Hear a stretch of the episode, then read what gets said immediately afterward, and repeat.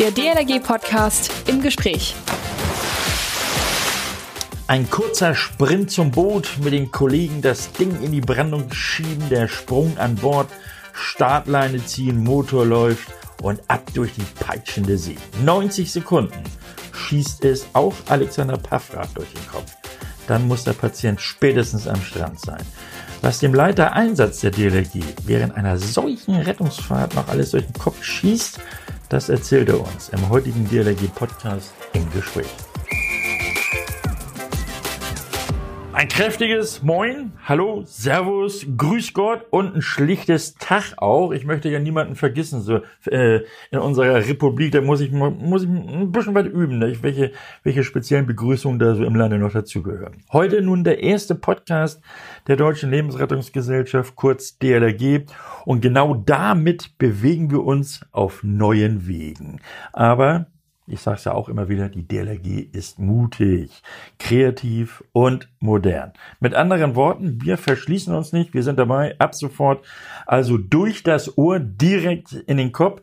Mein Name ist Achim Wiese, ich führe durch diese DLRG Podcasts, mittwochs wie samstags und das fällt mir schwer. Normalerweise sage ich immer Sonnabends und nicht samstags.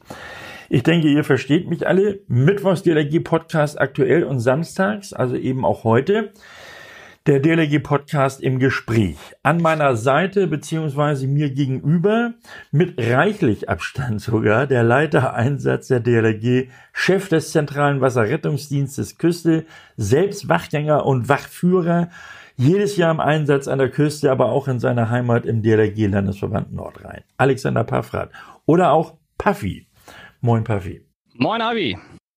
Tja, äh, Avi, sag mal, das musst du jetzt erklären, wieso du Avi zu mir sagst. Ja, das ist ganz einfach. Wir äh, kommunizieren ja in der Schriftsprache der DLRG mit Kürzeln und Avi setzt sich zusammen aus Achim Wiese. Und daher sagen wir Avi. Wobei, Puffy, das muss auch, müssen wir erklären. Äh, man nannte mich ja schon Avi, bevor ich in der, in der DLRG so ein Kürzel bekam. Wir beide hatten ja auch mal, zumindest mal den gleichen Standort, nicht gleichzeitig auf Wache. Das war in, in, in dem schönen Damel. Kannst du da was zu sagen? Damen an der Ostsee, ja, natürlich kann ich da was zu sagen. Das hat äh, lange Jahre meiner Jugend geprägt. Da bin ich von 1999 bis 2010 zum Wachdienst hingefahren. Und was hat dich da besonders gereizt? Was hat dir da besonders gefallen? Ja, was in Dahme halt äh, wirklich super war, dass man äh, direkt am Strand untergebracht war und ähm, die Wachstärke in Dahme beträgt 22 Personen und 22 Leute. Da ist eine große Durchmischung bei. Die kommen aus der ganzen Bundesrepublik letztendlich zusammen. Ähm, man hat viel, viel Spaß gehabt. Der Wasserrettungsdienst besteht ja in der Regel nicht nur daraus, zwischen 9 und 18 Uhr aufs Wasser zu gucken, sondern auch in der Zeit zwischen 18 und 9 Uhr. Und ähm, insofern war es ein tolles Gemeinschaftserleben dort. Und da sind einige Freundschaften entstanden, die bis heute halten und mit denen ich auch heute, wenn auch nicht mehr in Dame, tatsächlich zusammen noch zum Wasserrettungsdienst fahre. Puffy, über die Zeit zwischen 18 und 9 Uhr reden wir auch noch. Ich hatte eben so einiges aufgezielt, so deine, deine Palette an ehrenamtlicher Tätigkeit, also Wasserrettungsdienst, äh, überhaupt Leitereinsatz, äh, Küste und auch in, der, im, in deinem Heimatlandesverband. Diese gesamte Palette, da bleibt ja eigentlich nicht mehr viel Zeit für das, was du so im richtigen Leben machst. Ne? Du bist Polizeibeamter. Wie bekommst du diese beiden Herzen unter eine Brust? Ja, es ist äh, tatsächlich eine Herausforderung, das muss man schon sagen, ähm, weil die DLRG ja eben sich immer noch gegenüber den anderen Organisationen dadurch auszeichnet, dass tatsächlich die Führung ehrenamtlich stattfindet. Und ähm, ja, im Berufsleben lerne ich eigentlich gerade, äh, führen will, muss frei sein von Arbeit. Das findet in der DLRG allerdings nicht ganz so statt. Auch Führungskräfte in der DLRG zeichnen sich dadurch aus, eigentlich immer tatkräftig dabei zu sein. Und außerdem will man ja nicht nur drüber reden, sondern auch tatsächlich mitmachen. Mhm. Du, ich hatte dich unterbrochen mit meinem mm, oder oder war das oder oder warst du schon durch? Nö, es ist, ist kein Thema. Ich, ähm, aber wir können das mal noch ein bisschen, wir können das mal noch ein bisschen anders machen. Ja. Ähm, ja, das ist äh, gut, dass du das ansprichst, weil eigentlich wäre es dazu gar nicht gekommen. Ich äh, bin zwar lange, lange Jahre in der DLRG, aber das ist jetzt äh, Ironie des Schicksals, dass wir zwei hier heute sitzen. Ich gegenüber einer äh, Ikone des deutschen Hörfunks, würde ich mal sagen. Denn mein Berufswunsch damals war tatsächlich mal Radiomoderator zu werden. Oh. Und ähm, dazu hätte man aber zum damaligen Zeitpunkt ein Studium machen müssen in Politologie oder Soziologie. Und äh, das war, nachdem ich das ein, zwei Semester gemacht habe, nur absolut nicht meine Welt. Aber wenn es denn so gekommen wäre, dann hätte sich das Leben wahrscheinlich anders entwickelt, auch was die freien Kapazitäten für die ehrenamtliche Tätigkeit in der DLRG angeht. Vielleicht wär, hätten sich ja unsere Wege dann auf ganz anderen, äh, in ganz anderen Bereichen gekreuzt. Wer weiß. Das mag durchaus sein, aber das hat sich ja dann nicht ergeben und ähm, ja, dann war ich ja lange Jahre beruflich bedingt auch im äh, Norden unterwegs, bin mhm. ja mittlerweile wieder zurück in Nordrhein-Westfalen, oder das ist eben schon angesprochen. Ähm, ja, und ähm, letztendlich bin ich aber von der von der Ortsgruppe beziehungsweise unserem äh, ortsgruppenfreien Bezirk in Remscheid, in dem ich auch immer noch Mitglied und äh, aktiv bin, dann irgendwann auf die Bundesebene gespült worden, in Anführungszeichen. ähm, du hattest es im Teaser gesagt, ähm, das zählte ja auf eine Rettung mit unseren IRBs, mit unseren kleinen äh, wendigen Rettungsbooten, die wir in der DLRG so Anfang Mitte der 2000er etabliert haben. Und ähm, ja, bei diesen Geschichten, über diese Geschichten bin ich dann letztendlich zum Bundes Bundesverband gekommen und ähm, jetzt seit 2013 in der Leitung Einsatz. Mhm. Aber viel wichtiger, du bist ja auch seit gut zwei Jahren Vater eines kleinen, äh, Jung oder Mädel? Florian ist männlich. Florian hört sich zumindest männlich an, ja. Zwei Jahre ist der Bengel nun fast schon alt oder ist nie, er ist, hatte, hatte gerade Geburtstag, ne? Er hatte am 8. September Geburtstag, genau. Okay. Okay. Äh, das, oder, also er verlangt da ja auch recht viel und auch sein gutes Recht, aber auch deine Frau.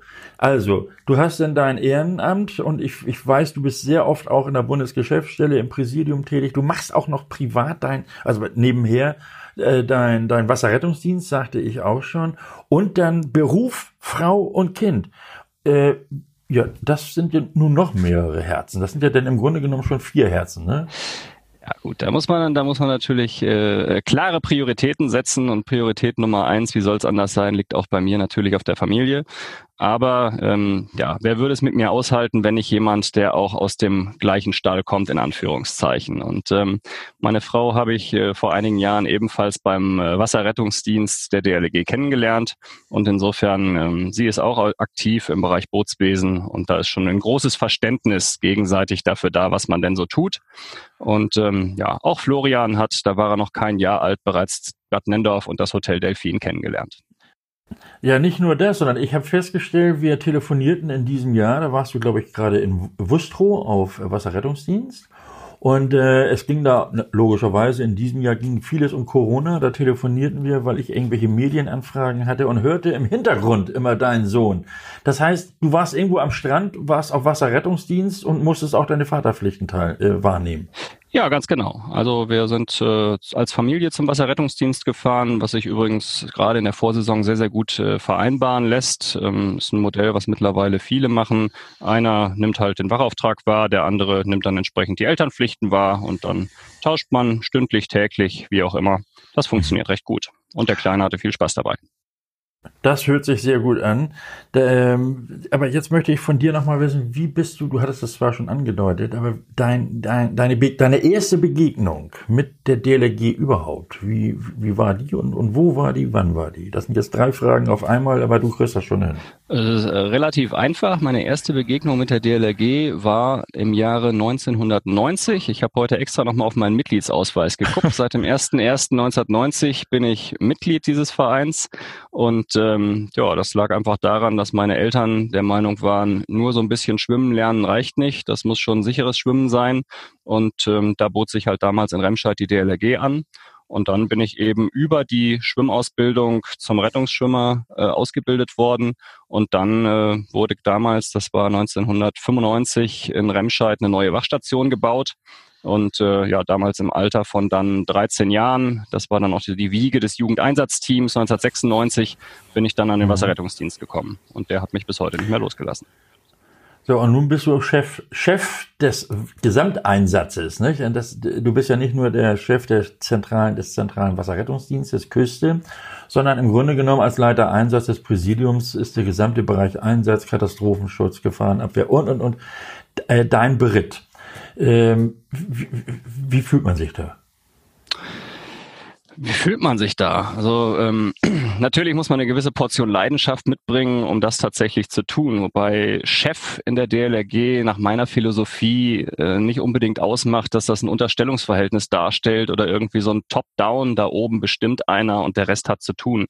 Im Endeffekt denke ich, dass die tatsächliche Aufgabe, die wir auf Bundesebene wahrnehmen, mehr eine Dienstleistungsfunktion ist. Und zwar müssen wir auf unserer Ebene alles dafür tun, dass äh, eben diejenigen, die an der Basis Dienst tun, sei es im zentralen Wasserrettungsdienst oder sei es in den Gliederungen vor Ort, sowohl im Wasserrettungsdienst als auch im Katastrophenschutz der öffentlichen Gefahrenabwehr, ähm, ihren Dienst bestmöglich tun können. Und ähm, da geht es dann eben drum, auf übergeordneter Ebene ähm, den Rahmen dafür zu setzen. Du sagtest eben äh, Basis. Äh, das ist ja das Schöne an dir. Du bist immer wieder an der Basis tätig. Das heißt also im, im Wasserrettungsdienst und äh, ich sehe dich noch, als wir die, die IRBs so in dieser Testphase hatten, äh, da warst du ja auch kräftig dabei und äh, eben deine Basisarbeit hattest du selbst angesprochen. Wann stoppt dich deine Frau Anke? Ja, wann stoppt mich meine Frau, Anke? ähm, ähm, also es ist schon so, der, der, mein Beruf äh, bietet mir relativ viele Freiheiten, dass ich äh, im Berufsleben und auch ähm, unter der Woche einige Dinge erledigen kann. Das ist in aller Regel kein Problem.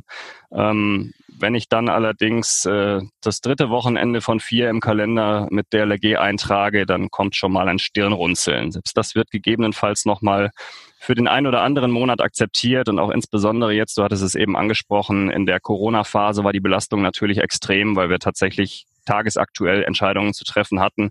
Und ähm, das funktioniert eben nicht, wenn man es mal eine Woche zur Seite legt. Ähm, aber man muss schon darauf achten, dass die ähm, ja, Work-Life-Balance ist es ja nicht, aber die Ehrenamts-Life-Balance dann auch entsprechend mhm. passt. Samstag oder auch Sonnabend, heute der 10. Oktober, DLRG Podcast im Gespräch. Heute im Gespräch hier bei mir, mein Name ist Achim Wiese, Alexander Paffrath oder auch liebevoll Puffy genannt von allen Mitgliedern, die ihn besonders kennen. Und äh, wenn er mit Alexander angesprochen wird, dann spitzt er die Ohren, dann kommt irgendwas ganz Besonderes. Wie geht's dir dann, Alexander? Na, ganz so schlimm, ganz so schlimm ist es nicht. Ähm, äh, ich höre durchaus auch auf meinen bürgerlichen Namen. Ähm, es soll aber Zeiten an der See gegeben haben, wo meine Mutter versucht hat, mich auf der Wachstation zu erreichen und man dann sagte, einen Alexander haben wir hier nicht. Aber das ist schon ein paar Jahre her. Okay. Ähm, Nein, was, äh, was mir nur wichtig ist letztendlich, ähm, auch äh, ich präferiere immer unter Kameraden das Du. Also wenn dann schon mal irgendwelche Anfragen aus Gliederungen an die Geschäftsstelle kommen und dann steht da schon sehr geehrter Herr Paffrath, das finde ich manchmal etwas befremdlich und nehme mir auch die Freiheit heraus, dann einfach kollegial im Du zu antworten. Mhm. Wenn man dann plötzlich gesiezt wird, merkt man, dass man älter wird, ne? Boah. okay, gut. Wasserrettungsdienst, da möchte ich noch mal kurz mit dir drüber schnacken. Ähm, du sagtest, du, mit, mit welchem Alter bist du angefangen an der Küste? An der Küste bin ich mit 16 angefangen, genau wie du. Das war 1999 im Juni. Mhm. Das war meine erste Wachsaison damals in Dame und seitdem, dieses Jahr war es dann jetzt die 22. Wer mitgezählt hat, ich habe durchgängig in den ganzen Jahren, mal mehr, mal weniger, aber immer mindestens zwei Wochen tatsächlich am Wasserrettungsdienst teilgenommen. Was zieht dich seit 22 Jahren wieder in den Wasserrettungsdienst Küste? Ähm, ja, letztendlich ähm, stellt für mich zum einen der Wasserrettungsdienst eine ganz, ganz wichtige Tätigkeit als solches dar. Ähm, das soll jetzt nicht abgedroschen klingen, aber ähm, der Ertrinkungstod ist nun mal immer noch die Todesursache Nummer eins. Man sieht es momentan an den Zahlen wieder. Und ähm, ich bin ein bisschen stolz drauf, auch daran mitwirken zu können, dass wir in Deutschland äh, durch unser einzigartiges, weltweit einzigartiges System an ehrenamtlichen Rettungsschwimmern, die fast flächendeckend die Küstenlinie ähm, abdecken, ähm, tatsächlich es auch immer wieder schaffen, gerade an der See mit der Bewachung die Zahlen niedrig zu halten, was tatsächlich die Ertrinkungstoten angeht. Und ähm, das ist irgendwo eine Passion, die jeder Rettungsschwimmer in sich trägt und ähm, ich ganz genauso. Mhm. Ähm, gleichwohl hatte ich es eben schon mal gesagt, man macht den Wasserrettungsdienst ja nicht nur, um von 9 bis 18 Uhr aufs Wasser zu gucken. Wasserrettungsdienst ist für mich auch immer ähm, geprägt von einem Gemeinschaftserleben. Ähm, sicherlich heute anders als zu der Zeit, als ich zwischen 16 und 25 da in Dame in der Hauptsaison mit 22 mehr oder minder Jugendlichen unterwegs gewesen bin. Es ist heute doch eher so, dass wir in einer etwas gesetzteren Crew unterwegs sind. Ähm, du hattest es eben auch schon angesprochen. Äh, Kinder sind dabei, Partner sind dabei. Ähm, gleichwohl, es sind ähm, Freundschaften, die teils über Jahrzehnte jetzt bestehen. Und ähm, ja, das ist eigentlich das, was einen verbindet und was einen dann automatisch, sobald dieses Bewerbungsportal sich öffnet, auch wieder ähm, mhm. drüber nachdenken lässt, wann fahren wir denn im nächsten Jahr. Mhm. Äh, kannst du mal für alle, die uns jetzt hören und möglicherweise überlegen, das könnte auch was für mich sein, mal kurz erklären, was so die, die schönen Momente, die man bleiben wir jetzt erstmal bei tagsüber von 9 bis 18 Uhr, also im Rahmen des Wachdienstes, was da so, so Schönes auch äh, zu erleben ist. Man arbeitet letztendlich, wo andere Urlaub machen. Das darf man einfach nicht vergessen. Ähm, man ist den ganzen Tag an der frischen Luft. Gut, wenn es regnet, kann man sich auch mal reinsetzen, aber die meiste Zeit ähm, scheint ja dann doch an der See die Sonne, zumindest in der Erinnerung. Ähm, ja, ansonsten, man hat die Möglichkeit, tatsächlich im Freiwasser zu schwimmen. Man kann Boot fahren, man kann äh, mit dem Rettungsbrett rausfahren. Man kann sich ähm, tatsächlich in seinem, äh, in dem, was man das, was man gelernt hat im, in der Theorie oder nur im Schwimmbad, kann man tatsächlich in der Praxis umsetzen. Ähm, für viele, die aus Gliederungen kommen, die kein eigenes Wachgebiet haben, ist es überhaupt die einzige Möglichkeit, tatsächlich am Wasserrettungsdienst teilzunehmen.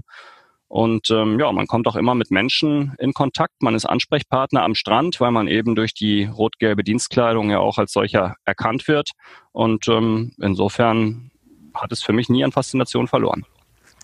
Der DLRG Podcast. Übrigens könnt ihr den alle abonnieren über iTunes, Spotify, aber wo man sowas abonnieren kann, ich glaube, das brauche ich niemandem zu erzählen, das dürfte klar sein. Aber Hauptsache, ihr macht es auch. Und nachzuhören auf äh, unserer Website übrigens auch, haben wir extra eingerichtet für den Podcast, nämlich dlg.de slash podcast.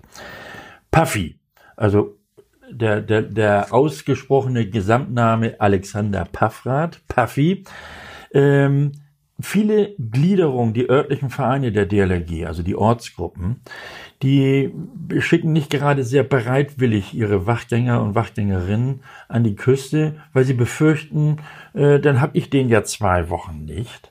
Und äh, der fehlt mir dann beim, beim Einsatz für meine eigenen Wachgebiete, nämlich die Seen, vielleicht auch im Freibad oder sowas. Was erklärst du denen? Das, wie machst du denen klar, dass dieser Wachdienst an der Küste nicht Urlaub ist, nicht wegnehmen ist, sondern durchaus auch Lehrauftrag. Also an der Stelle würde ich erstmal herausheben wollen, dass äh, nach meinem Empfinden die meisten der Gliederungen mittlerweile bereitwillig ähm, ihre Rettungsschwimmerinnen und Rettungsschwimmer an die Küste schicken. Immerhin haben wir mittlerweile roundabout 6000 Wachaufträge, die wir im Jahr erteilen. Und die Personen haben wir nicht auf Bundesebene, die kommen eben aus den Gliederungen vor Ort. Ähm, denjenigen, die tatsächlich äh, kritisch dem gegenüberstehen, habe ich natürlich sogar ein gewisses Verständnis für. Auch wir in Remscheid an unserer beschaulichen Wuppertalsperre haben in den Sommerferien teilweise wirklich ähm, Probleme, ähm, den Wasserrettungsdienst aufrechtzuerhalten, weil es die jungen Leute eben an die Küste zieht, weil es dort halt attraktiver ist als an unserem Badesee, wo seit 15 Jahren nicht wirklich was passiert ist. Ähm, wer mit mir in diese Diskussion einsteigt, dem versuche ich immer zu vermitteln, dass es doch äh, erstmal ein gesamtverbandliches Interesse sein muss, dass wir den Wasserrettungsdienst aufrechterhalten, egal wo. Und dass wir froh sein können, wenn wir insbesondere, und daher rekrutieren wir ja die meisten, ähm, junge Leute dazu motivieren können, ihre Freizeit, ihren Urlaub, ihre Ferien tatsächlich für die gute Sache im zentralen Wasserrettungsdienst zu verbringen, anstatt zwei Wochen ähm, unter fragwürdigen Bedingungen Bedingungen Urlaub auf Mallorca zu machen. Ähm, dann würden sie am heimischen See auch fehlen, aber würden sicherlich nicht ganz so produktiv für die Allgemeinheit wirken. Mhm. Ein weiterer Vorteil ist, dass eben rein statistisch, wenn man sich überlegt, an so einem typischen Tag in der Lübecker Bucht, da sind Tausende von Badegästen, da passiert halt auch einfach mal was. Gott sei Dank nicht immer die Lebensrettung, aber insbesondere das Thema Suchen, Pflasterkleben, vielleicht mal eine etwas herausragende erste Hilfeleistung. Und unser zumeist gut ausgebildet und ähm, mit vielen Qualifikationen versehenes junges Personal hat da dann auch tatsächlich die Möglichkeit, in der praktischen Anwendung dieses Gelernte auch mal auszuprobieren. Und ähm, diese Gelegenheit ist teilweise zumindest in der Heimat nicht immer so gegeben, zumal, mhm. obwohl man das natürlich je nach Wasserrettungsgebiet auch nicht verallgemeinern kann. Man nimmt aber ja auch vieles mit. Denn, äh, das war auch meine Erfahrung seinerzeit, wenn ich an der Küste Wachdienst gemacht habe und ich wieder bei meiner örtlichen Gliederung bin. Man, man, man kommt ja nicht mit und sagt, ich habe drei Wochen schönen Urlaub gehabt. Das sagt man natürlich auch und man hat ja auch die, die schönen Erlebnisse. Aber man hat ja auch durchaus was gelernt. Ja, definitiv. Und ein weiterer Aspekt ist natürlich das Netzwerk. Ne? Wie mhm. gesagt, selbst ich partizipiere bis heute davon.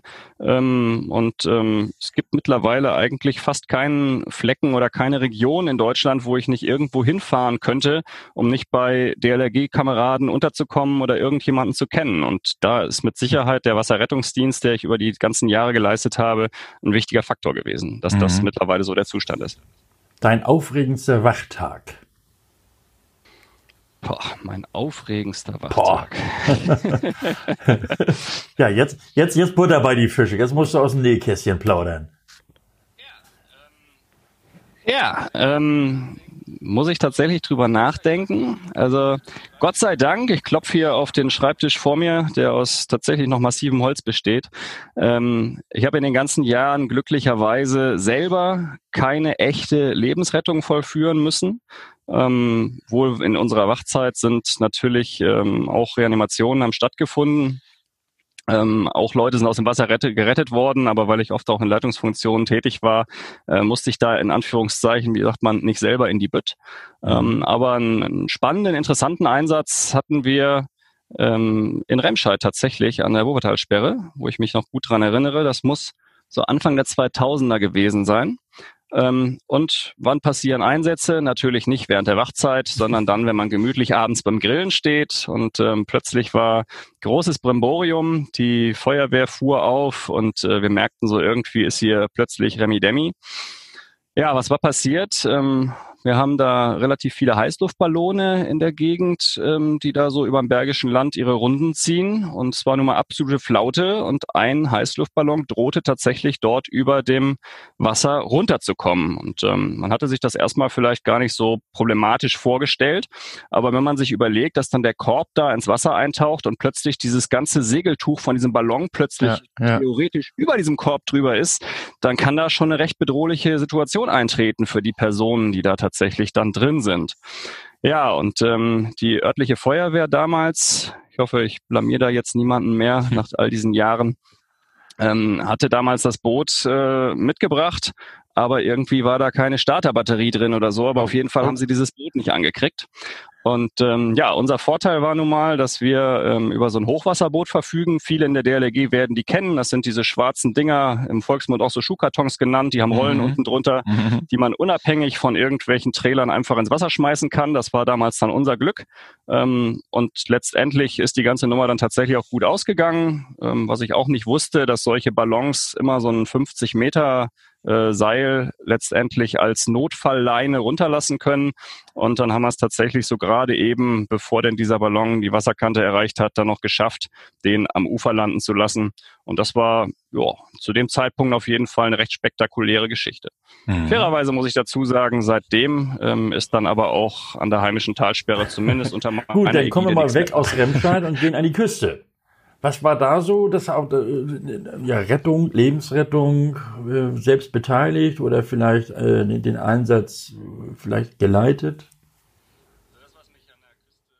Also das, was mich an der Küste am meisten oder der fangen wir anders an. Ähm, Natürlich habe ich in den, in den ganzen Jahren äh, viele, viele Einsätze mitgemacht und geleitet, die ähm, beeindruckend waren. Aber der eigentlich wirklich äh, wirkliche Einsatz, wenn man mich jetzt fragt, was ist denn das, was dir am meisten in Erinnerung geblieben ist und der mich aus einem immer noch so ein bisschen fassungslos macht, wenn ich drüber nachdenke, das war eine Lebensrettung, die wir im Jahre 2013 im Rahmen des Wasserrettungsdienstes in Großen Brode gemacht haben. Mhm. Zwar wurden wir darauf aufmerksam gemacht, dass da irgendwie ein Kind in einem kleinen Boot ähm, draußen sei und ähm, ja, hinterher, da wäre wohl schon ein Segler hingefahren. Wir hatten das mit beobachtet, ähm, hatte versucht, da das Kind irgendwie von dem Boot runterzukriegen. Das Kind ist sogar dann ins Wasser gesprungen. Und ähm, im Endeffekt handelte es sich, nachdem wir das Ganze dann äh, bereinigt hatten, also unser Boot ist hingefahren, hat das Kind so gerade noch buchstäblich im letzten Moment zu fassen gekriegt. Das war ohne irgendwelche Schutzausrüstung unterwegs. Ähm, fünfjähriges Mädchen ganz alleine im Schlauchboot, weit, weit außerhalb der im Volksmund Badezone genannt. Ähm, ja, und dann haben wir das, das Kind äh, tatsächlich aus dem Wasser gerettet. Mhm, mhm. ähm, ich möchte mir nicht ausmalen, was passiert wäre, wenn wir da tatsächlich nicht hätten intervenieren können. Und ähm, ja, es stellte sich dann heraus, dass sich die Eltern gemeinsam in der Ferienwohnung befunden und das Kind ganz allein am Strand mit einem Boot. Und eine solche Unverantwortlichkeit, ähm, die ist mir in der ganzen Zeit noch nie untergekommen. Also das, das hat mich wirklich nachhaltig beeindruckt. Äh, Puffy, äh, ich hatte da einen Anruf von einem, ich weiß jetzt nicht mehr, welcher Wachführer das war, der völlig aufgelöst bei mir anrief und sagte, ich habe hier Eltern, die haben den Strandkorb sogar so gedreht, dass sie mit dem Rücken zum Wasser sind und ihr kleines Kind spielte da und der sagte dann einfach, wieso, äh, dafür seid ihr doch da, also wir, die DLRG. Äh, was würdest du solchen Eltern sagen? Ja, da, da ist man erstmal sprachlos in dem Moment. Ne? Ja. Aber ähm, ganz, ganz wichtig ist einfach, und das kann ich immer nur wieder gebetsmühlenartig jedem sagen, kleine Kinder, die nicht schwimmen können oder die nicht sicher schwimmen können, gehören einfach nicht alleine ans Wasser. Und äh, ans Wasser umfasst den gesamten Strand, weil Wasser übt immer eine Faszination aus. Viele Menschen sind im Wasser, ähm, gerade auch bei im Strandbereich widrigen Bedingungen wie größeren Wellen. Und ähm, in dem Moment, wo ich das Kind eigentlich schon nicht mehr an der Hand habe, ist es potenziell gefährdet. Mhm. Also selbst wenn ich mit meinem Sohn im Spülsaum stehen würde, ähm, der Moment, wo ich noch zupacken muss, der kann schon zu spät sein. Und deswegen kann ich nur da nochmal an alle Eltern appellieren, immer die Kinder schützen mit äh, Auftriebsmitteln und zudem wirklich gerade bei Kindern, die nicht sicher schwimmen können. Bleiben wir mal beim, beim Retten und beim Wachdienst, beim zentralen Wasserrettungsdienst Küste. Ähm, ich hoffe mal, dass wir viele haben, die uns jetzt hören und sagen, Mensch, das könnte was für mich sein. Ähm, äh, wie, wie oder was würdest du denen sagen, so den letzten Schubser zu geben, ja, ähm, dass sie dann dazu kommen, ich mache da jetzt mit.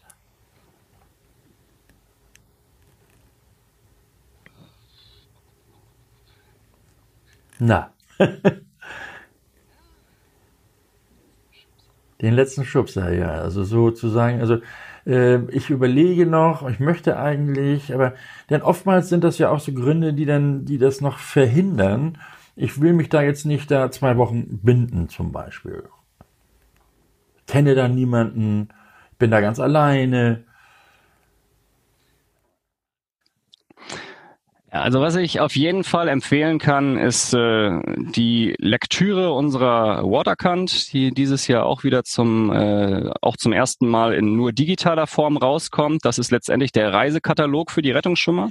Da kann ich mich äh, schon mal gut informieren, ähm, welche Gegebenheiten denn tatsächlich irgendwo an den Stränden sind, weil wir haben ja alles im Angebot. Wir haben von der Station, die mit äh, drei äh, Personen besetzt wird und äh, gegebenenfalls auf dem Campingplatz Familienmitnahme auch im Hochsommer ähm, mhm. ermöglicht, ähm, bis zu einer Station mit über 40 Rettungsschwimmern, wo ich natürlich die Möglichkeit habe, Leute aus dem ganzen Bundesgebiet in komprimiertester Form kennenzulernen.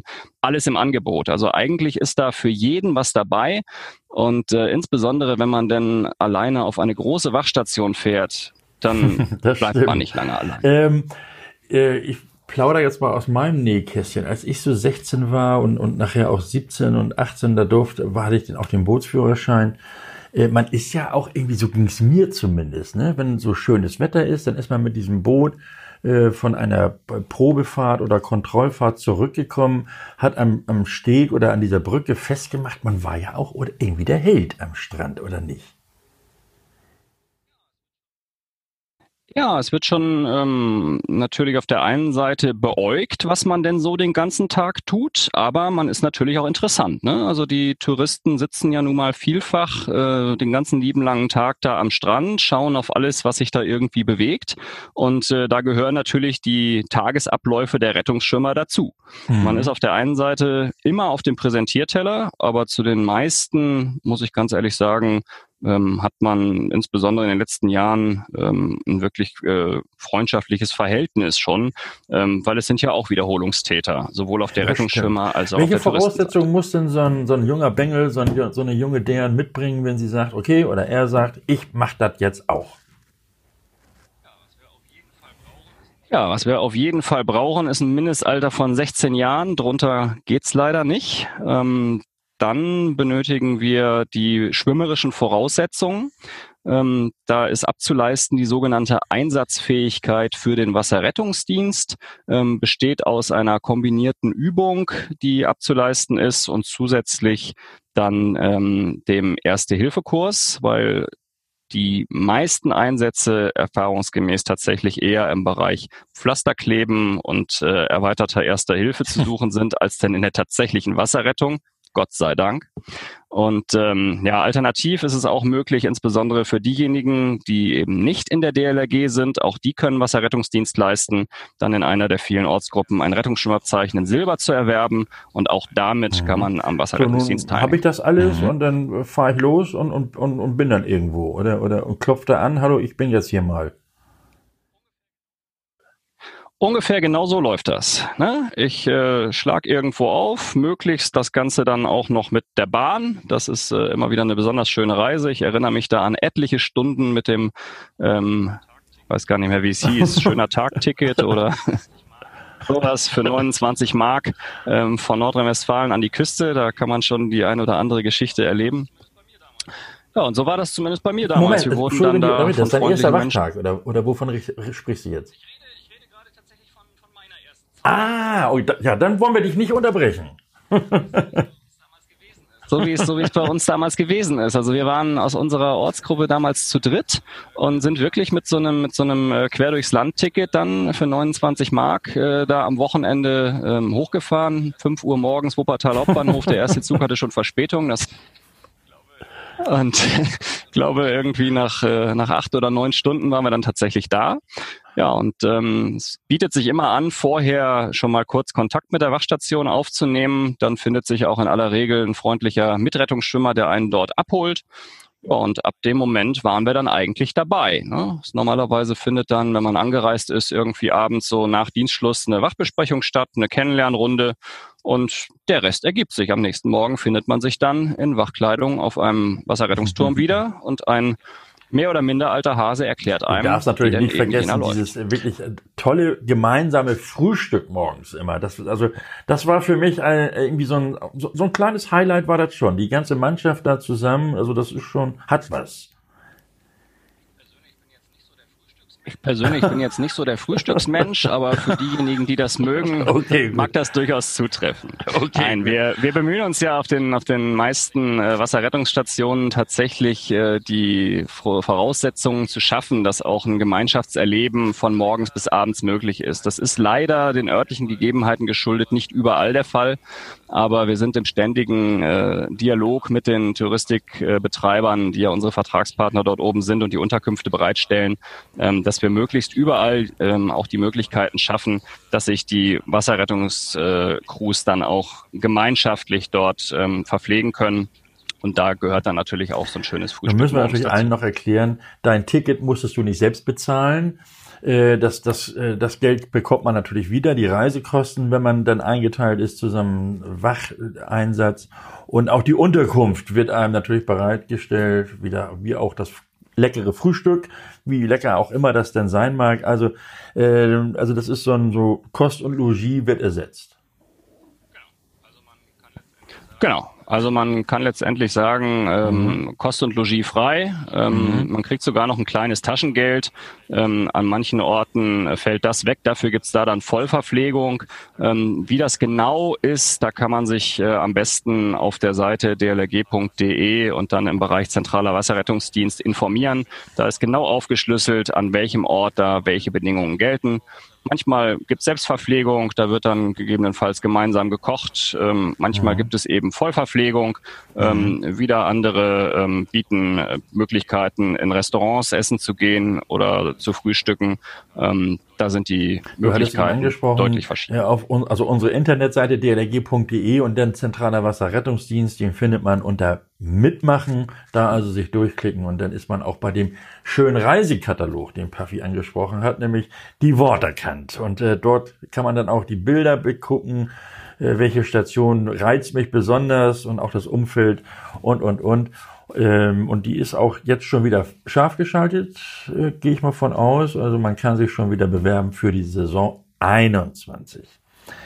Heute hier im DLRG Podcast im Gespräch äh, Alexander Paffrath, Leiter Einsatz im Präsidium und auch gleichzeitig der Leiter für den zentralen Wasserrettungsdienst Küste, über den wir eben schon gesprochen hatten.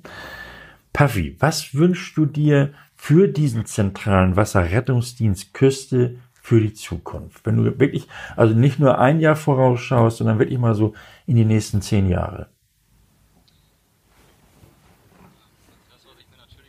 Ähm, also das, was ich mir natürlich als allererstes wünsche fürs nächste Jahr, ist Normalität. Die Situation, ja. die wir dieses Jahr mit Corona gehabt haben, die war, wie sagt man so schön, nicht vergnügungssteuerpflichtig.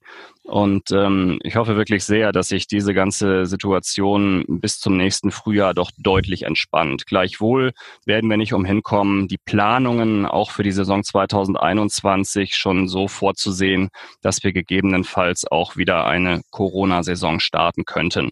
Ähm, aber das war von der Belastung her wirklich heftig.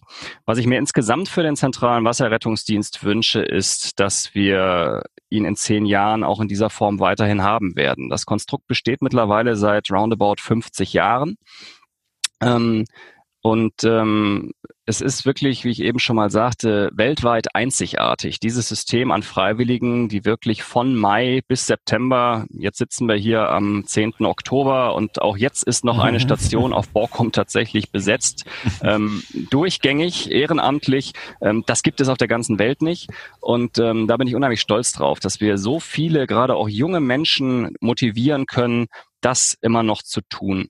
Ähm, Überall in der öffentlichen Diskussion hört man, ha, Ehrenamt ist nicht mehr sexy, die Jugend von heute sitzt lieber vor der Playstation, anstatt sich tatsächlich zu engagieren. Ähm, wenn man sich die Statistiken des Zentralen Wasserrettungsdienstes anguckt, dann kann ich da einfach nur sagen, für uns gilt das Gott sei Dank nicht. Und ähm, das wünsche ich mir einfach, dass wir auch in den zehn Jahren weiterhin äh, Personen finden, Menschen finden, die äh, ihre Freizeit für diesen Bereich äh, opfern. Wobei ich muss sagen, Opfer klingt so negativ. Ja. Ähm, ich denke mal, die ihre Freizeit auf diese Weise verbringen. Das ähm, macht deutlich mehr Sinn. Mhm. Ähm, eine weitere Sache ist, dass wir es schaffen, die Rahmenbedingungen für unsere Rettungsschwimmer weiter zu verbessern ähm, weil natürlich wirklich an einigen Orten durchaus noch Nachholbedarf ist. Der Kostendruck, ähm, gerade jetzt auch durch das letzte Jahr bei den Tourismusbetreibern, ist stets hoch. Ähm, nichtsdestotrotz kämpfen wir natürlich dafür, dass wir überall standardgemäße oder nach heutigem Standard standesgemäße Unterkünfte äh, haben, dass wir überall eine vernünftige Verpflegung haben, dass wir ähm, ja, neues und einsatzfähiges Material haben, um auf diese Weise auch einen Beitrag dazu zu leisten, dass äh, unsere Einsatzkräfte sagen, jawohl, da fahre ich gerne hin, weil da habe ich äh, gutes Material, da habe ich wirklich gute Voraussetzungen, ähm, damit eben neben dem äh, eigentlich nur originären Auftrag da aufs Wasser zu schauen, auch ähm, mhm. ja, die Freude. Das heißt, ich habe dich richtig verstanden. Mhm. Also du das heißt, ich habe dich richtig verstanden. Also du zielst auch weiterhin auf das Ehrenamt. Ich zähle definitiv weiterhin auf das Ehrenamt. Ähm, es ist an der einen oder anderen Stelle ja jetzt schon unabdingbar, ähm, dass wir mit hauptamtlichen Kräften arbeiten. Das bis dato allerdings eher im Bereich Bundesfreiwilligendienst, wobei mhm. hauptamtlich und bundesfreiwillig, das ist ja auch so ein, so ein Mischding, ähm, oder im Bereich der Abschnittsleitungen. Wir sind einfach darauf angewiesen, dass wir gegenüber den Tourismusbetreibern verlässliche Ansprechpartner bieten. Das ist nicht immer gewährleistet, wenn man äh, mit wechselnden Teams, wechselnden mhm. Wachleitern ähm, arbeitet.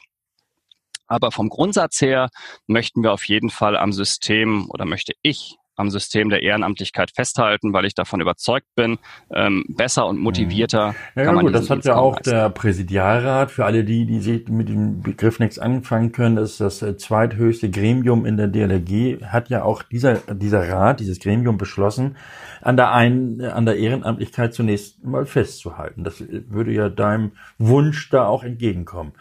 Dennoch, du sagst, es sind rund 6000 Menschen auch in diesem Jahr gewesen, die man bewegen konnte, da bei diesem zentralen Wasserrettungsdienst mitzumachen. Das ist eine super Zahl. Äh, dennoch fehlt häufig gerade in der Vor- und auch in der Nachsaison so der ein oder andere, der, der man durchaus noch gebrauchen könnte. Woran liegt das, dass genau da diese Lücken auftauchen? Das Hauptproblem ist natürlich, dass die meisten Menschen, die Wasserrettungsdienst leisten, eher die jüngeren Semester sind und die in aller Regel in der Schule oder im Studium sind und dementsprechend auf die Schul- oder Semesterferien angewiesen. Daher kommt es tatsächlich zu Situationen, dass wir in den Sommerschulferien teilweise sogar Wachaufträge absagen müssen, weil wir einfach keine Wachgänger mehr an der einen oder anderen Station unterbringen können. Ähm, das Ganze ist natürlich insbesondere in der Vorsaison, so im Mai, Juni ein anderes Bild. In den südlichen Bundesländern haben wir da noch Pfingstferien, die retten da so ein bisschen über die Zeit hinweg, aber die Zeit zwischen den Pfingstferien und dem Start der Sommerferien in den großen Bundesländern, das können schon mal sechs, sieben Wochen sein, je nachdem, wie ungünstig denn das in den einzelnen Jahren ausfällt. Ähm, die machen uns jedes Jahr wieder Bauchschmerzen. Und da mhm. wird eine Herausforderung sein in den nächsten Jahren. Und ähm, vielleicht auch mal über neue Wege wie dieses Medium hier ähm, Personen zu finden, die sagen, Mensch, also ich habe vielleicht die Kinder groß, ich kann mir mit einer Partnerin vielleicht gut vorstellen, im Juni da mal vier Wochen an die See zu fahren, ohne 3000 Euro für eine Ferienwohnung zu bezahlen. Und wenn ich dafür eine gute Sache unterstützen kann, dann mache ich das gerne. Und ähm, wenn sich da jetzt irgendjemand angesprochen fühlt, dann möge er sich gerne melden. Ja, und zwar auch alle diejenigen, die noch kein DLRG-Mitglied sind. Denn diese Rettungsfähigkeit, oder wie nanntest du das, diese, diese kombinierte Übung, womit man dann praktisch die Voraussetzungen auch für diesen Wasserrettungsdienst an der Küste erlangen kann, ähm, da kann man auch kurzfristig noch schnell Mitglied werden.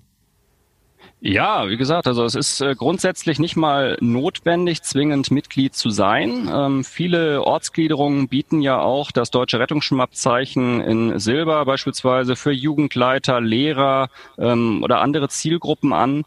Und ähm, es ist durchaus möglich, einfach nur mit den Voraussetzungen und ohne Mitglied der DLRG zu sein, den Wasserrettungsdienst zu unterstützen. Super. Äh, und wo das Ganze, ne, schon mal reinklicken, dlg.de unter Mitmachen alles zu finden.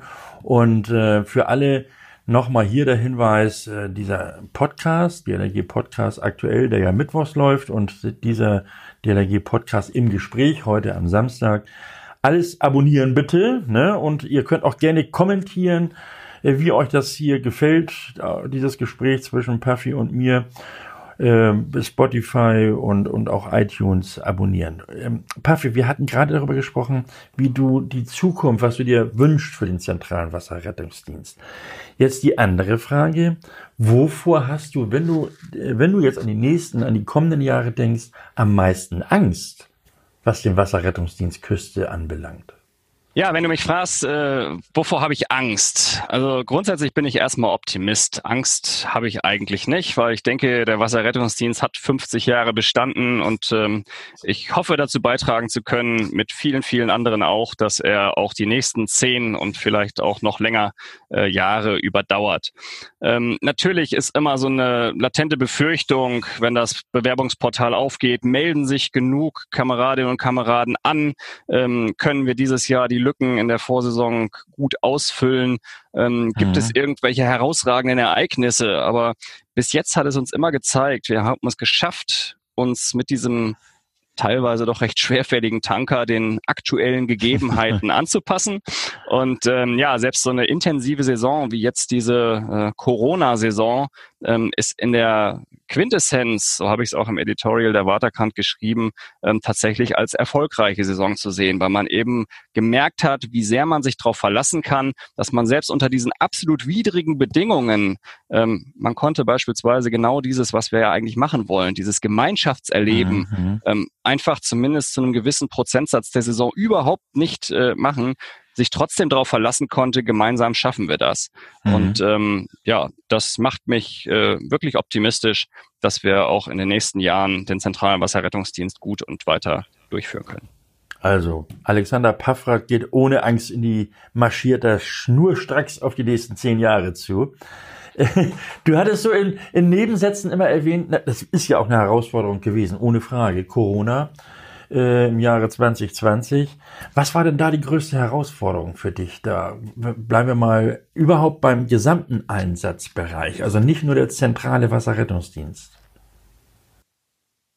Ja, zunächst mal natürlich im äh, Frühjahr die absolute Unsicherheit. Man wusste einfach nicht, ähm, wie gefährlich ist das Ganze, wie sind die Übertragungswege, ähm, können wir unsere Tätigkeit überhaupt ausüben.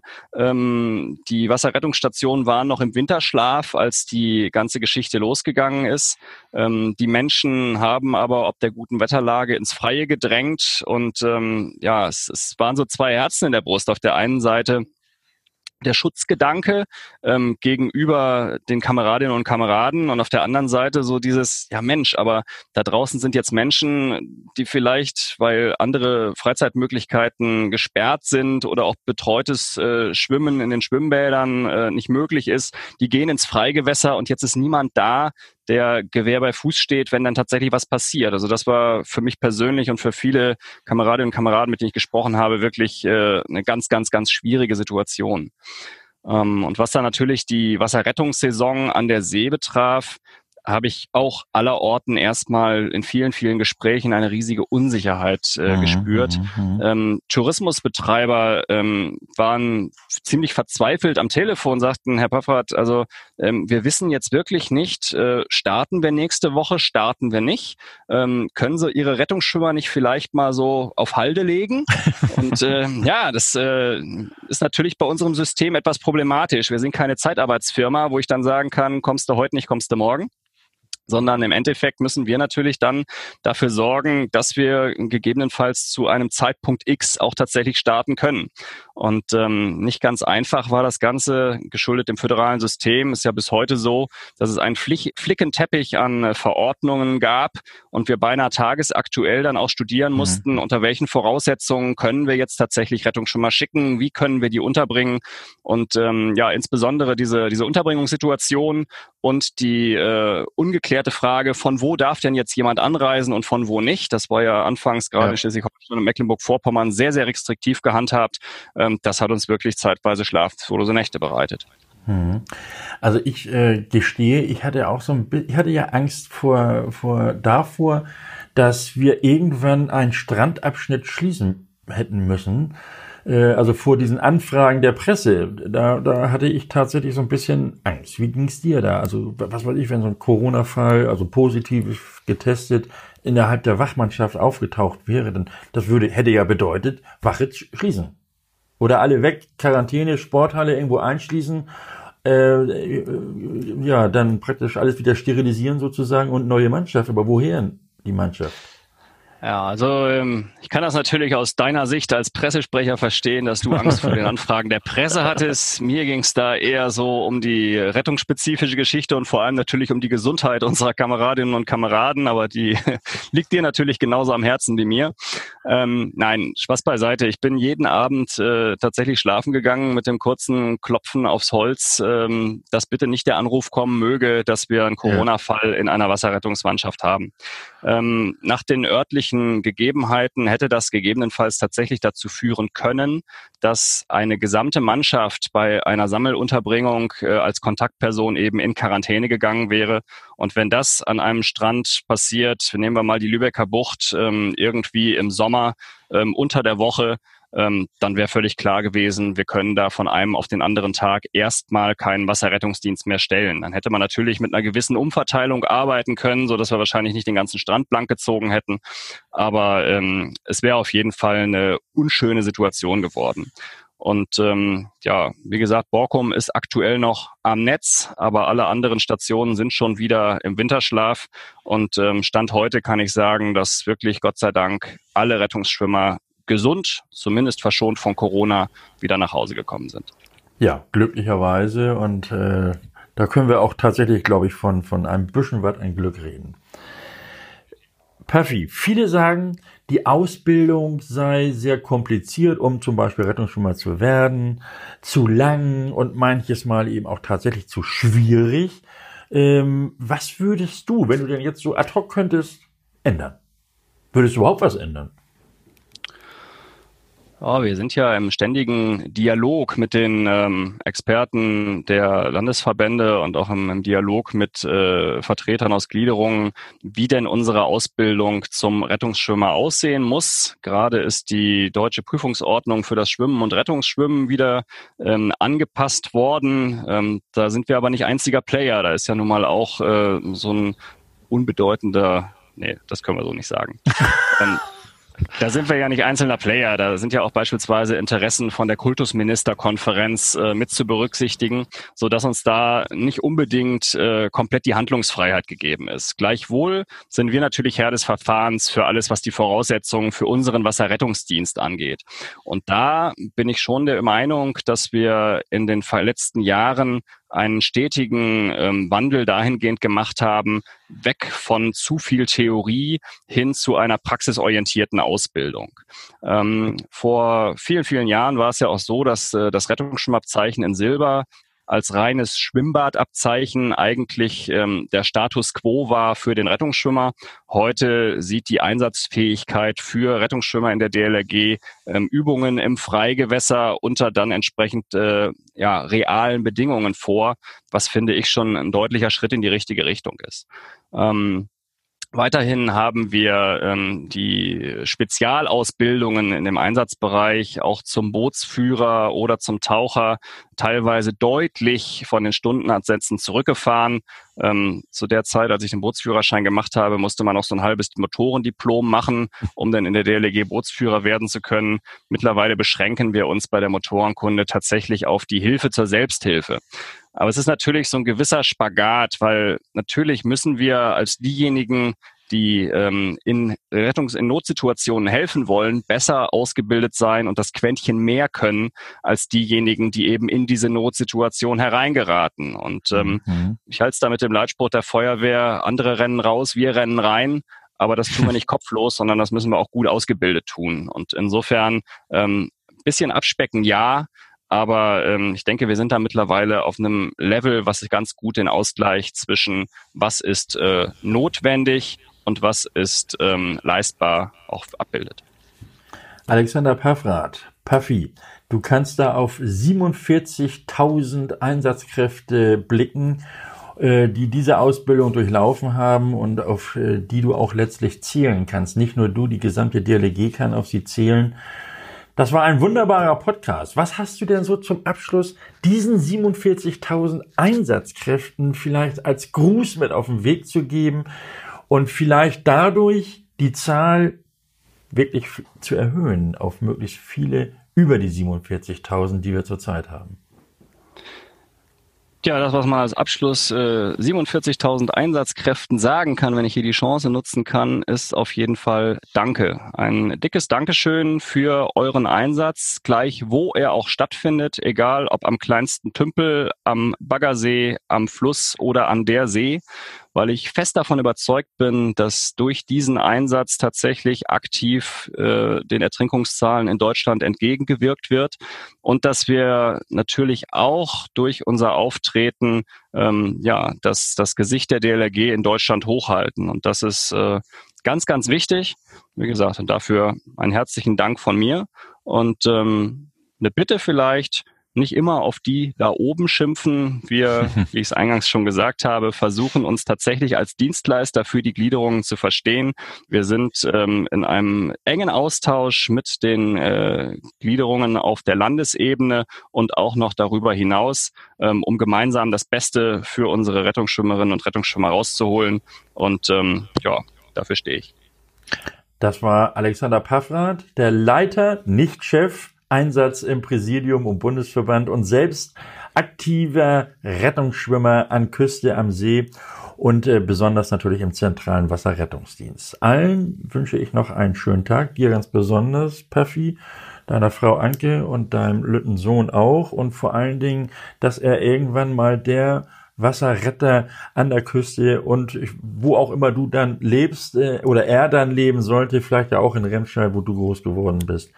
Und äh, bestell auf jeden Fall deiner Familie schöne Grüße.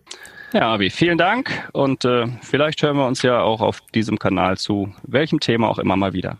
Das sollte passieren. Spätestens am kommenden Mittwoch hören wir uns nämlich im DLRG Podcast aktuell. Und denkt dran, uns zu abonnieren, ne, iTunes oder auch Spotify oder hört uns unter unserer dlg.de slash Podcast Website und nächsten Sonnabend, äh, Entschuldigung, Samstag, übrigens schnacke ich mit Matthias Römer, den kennst du ja auch, Alexander, ne, der auf Borkum, der großen Nordseeinsel, schon so einiges erlebt hat. Davon wird er uns erzählen. Mein Name ist Achim Wiese. Schönen Dank fürs Zuhören. Bis Mittwoch. Man hört sich. Der DLRG Podcast. Jeden Mittwoch und Samstag.